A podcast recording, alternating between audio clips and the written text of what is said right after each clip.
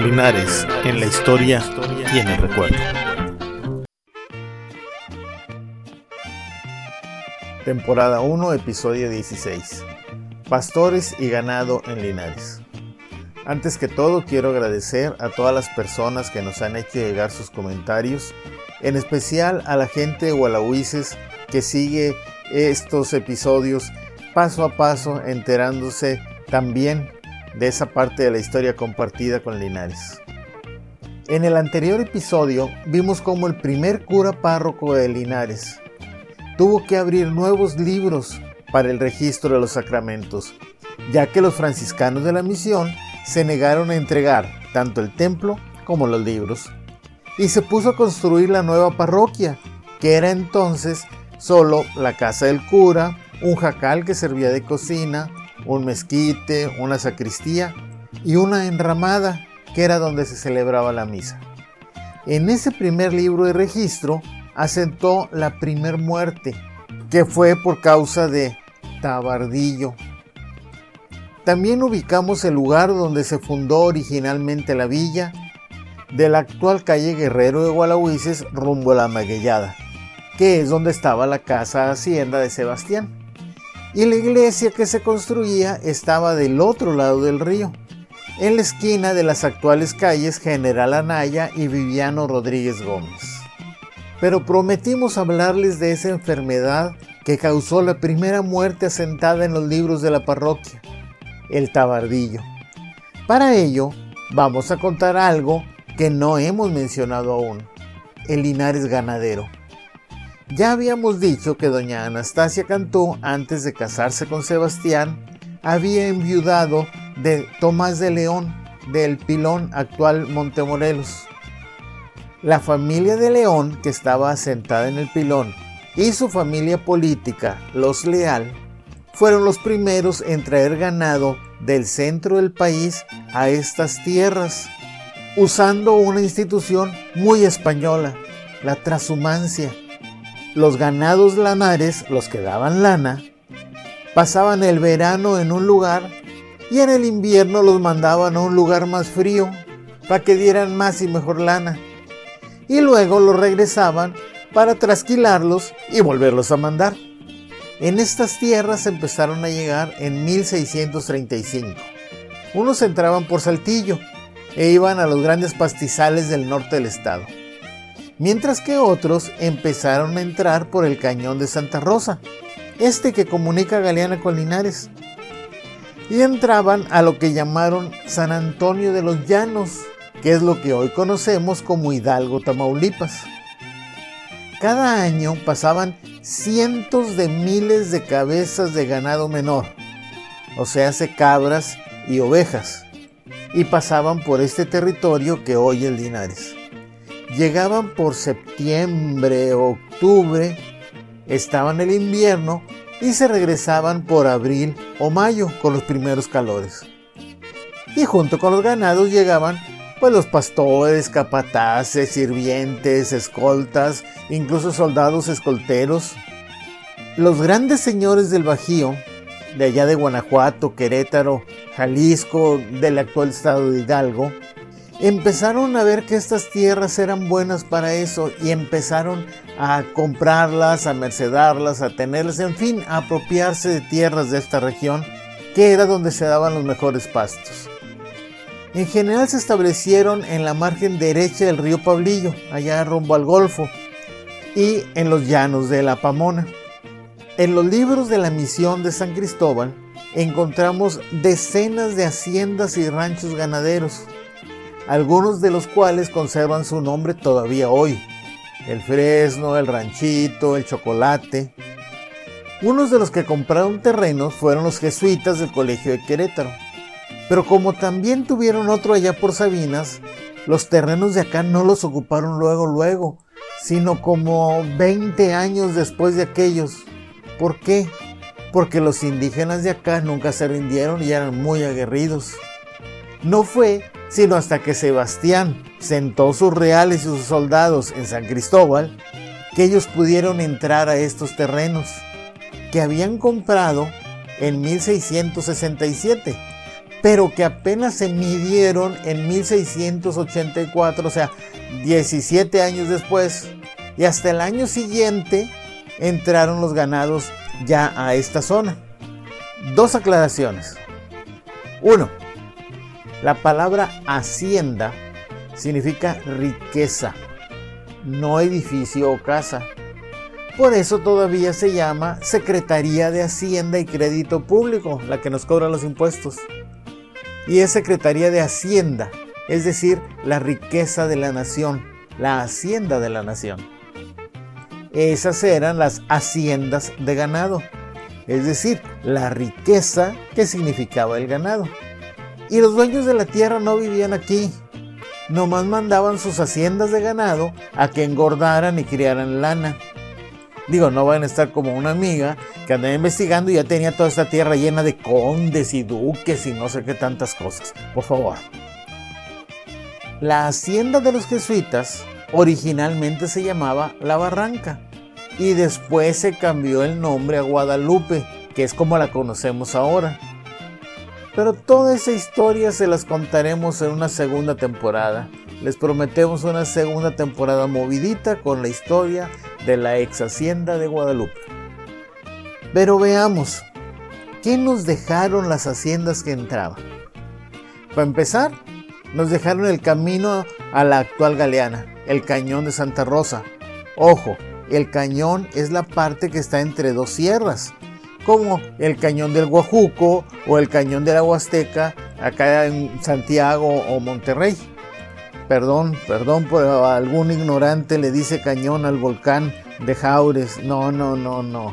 El cañón es el espacio entre dos sierras por donde viene el arroyito y que viene desde allá, desde Puerto Pastores casualmente, hasta acá hasta abajo. Ese es el cañón.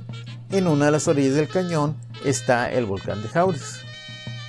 Entonces, este camino del cañón de Santa Rosa lo fueron haciendo las haciendas de ganado toda esa gente que venía con el ganado y que algunos se fueron quedando aquí. Mulatos libres, otomíes, mestizos. Los mayordomos generalmente eran españoles y casi nunca se quedaron. Solo uno, memorable, del que hablaremos en su tiempo, Pedro del Valle. También nos dejaron, entre otras cosas, además del camino, la tradición de la Virgen de San Juan de los Lagos. Recordemos que venían de esa zona de Jalisco, Guanajuato y demás, y nos trajeron esa devoción muy del Bajío.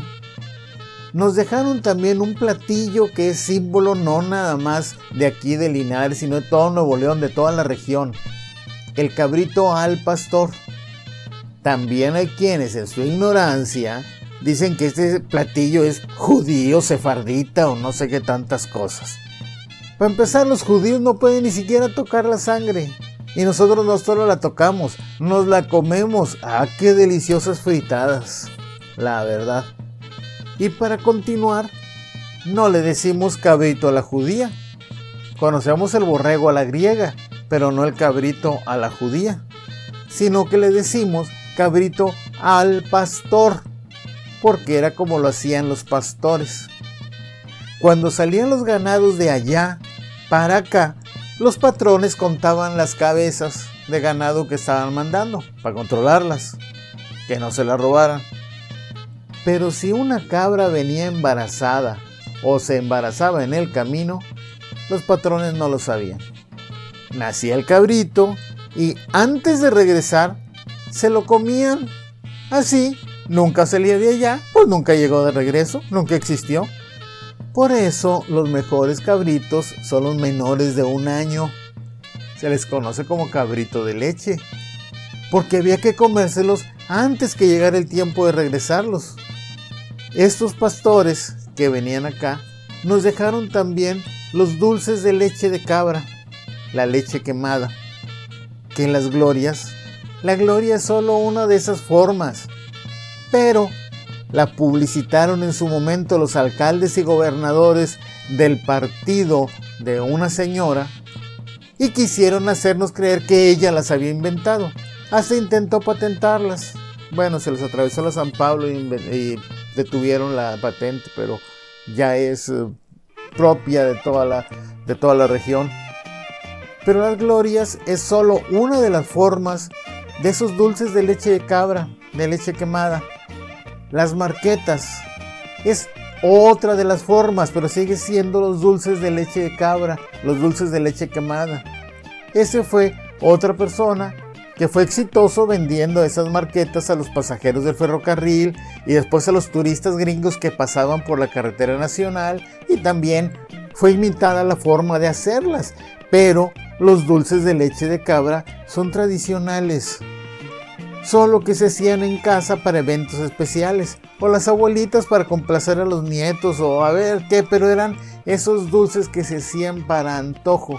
Y estos señores descubrieron que tenían un potencial comercial ya en pleno siglo XX. Pero son los dulces de leche de cabra que llegaron con los pastores y los ganados que hacían las mujeres mulatas que venían con los pastores. Pero como siempre hay un prietito en el arroz, los pastores también trajeron enfermedades. Los animales de lana son propensos a piojos y pulgas y estos transmiten enfermedades. Los campesinos españoles de aquella época usaban para protegerse del frío y la lluvia una casaca, un abrigo de mangas anchas que le cubría pues así hasta abajito de las pompis, abajito de las caderas, que era de lana y se llamaba tabardo.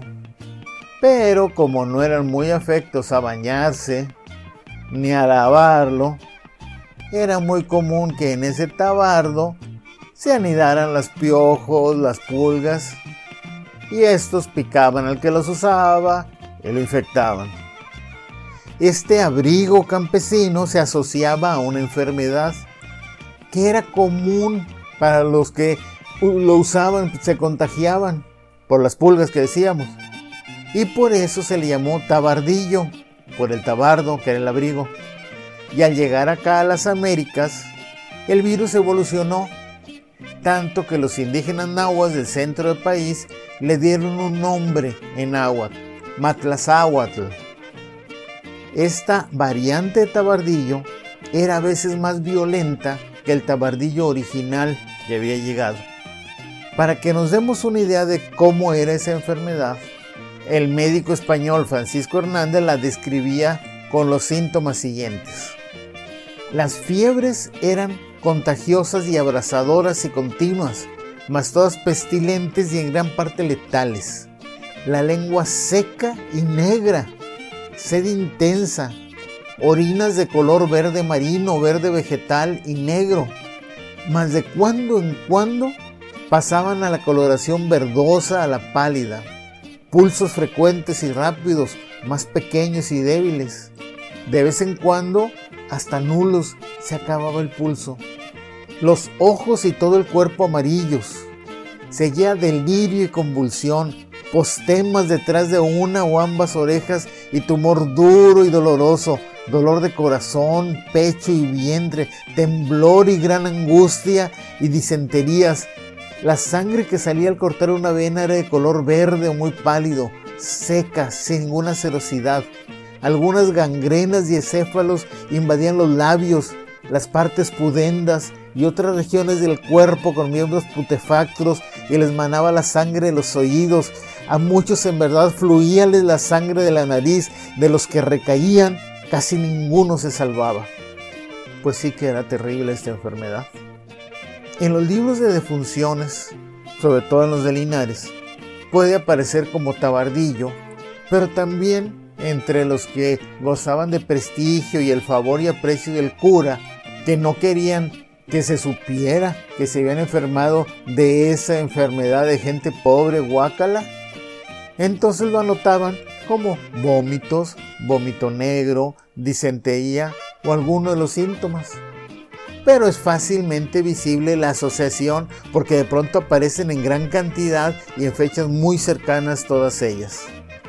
Era una enfermedad, como decíamos, común en el infeliciaje, en los pastores y quienes vivían con, con ellos, entre la gente pobre. Mientras estuvieron viniendo los ganados, hubo epidemia de tabardillo o matlazáhuatl, porque también un gobernador lo reportó como que en San Cristóbal había una epidemia de matlazáhuatl, que eran unas epidemias muy fuertes, pero sobre todo los grandes centros de donde se esparcía esa epidemia eran la hacienda de los jesuitas, que ahora conocemos como de Guadalupe, y en el rancho de la Petaca. Y de ahí pasaban luego a la villa de San Felipe de Linares y al pueblo de indios de San Cristóbal. Resumiendo, los primeros ganados que entraron a la región que ahora es Linares lo hicieron por el cañón de Santa Rosa y pasaban hasta el llano de San Antonio, hoy Hidalgo, Tamaulipas. Eventualmente se establecieron en ranchos y lugares que ahora llamamos haciendas, algunas de las cuales conservan aún su nombre, el Fresno, el Ranchito, el Chocolate, la Pamona. Otras, como la de la Barranca, que era de los padres jesuitas del Colegio de Querétaro, todavía las conocemos pero con otro nombre, como en este caso que ahora conocemos como Guadalupe.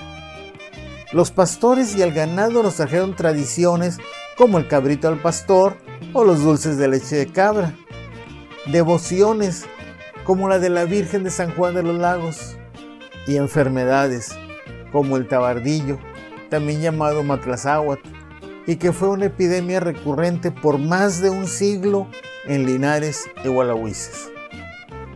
Pero los ganados trashumantes y sus pastores también nos trajeron gente, gente que huía de los malos tratos y persecuciones del centro. Así nos llegaron otomíes o nos llegaron las brujas de la petaca. Con todo esto se va moldeando el carácter de la villa de San Felipe de Linares. Mientras tanto, el conflicto de los gualagüises con Sebastián, calladito, calladito, seguía creciendo. Agradecemos nos hayan acompañado en esta emisión. José Alberto Rodríguez Ramírez, Huelito Beto, los espera en el próximo programa de Linares, en la historia y en el recuerdo.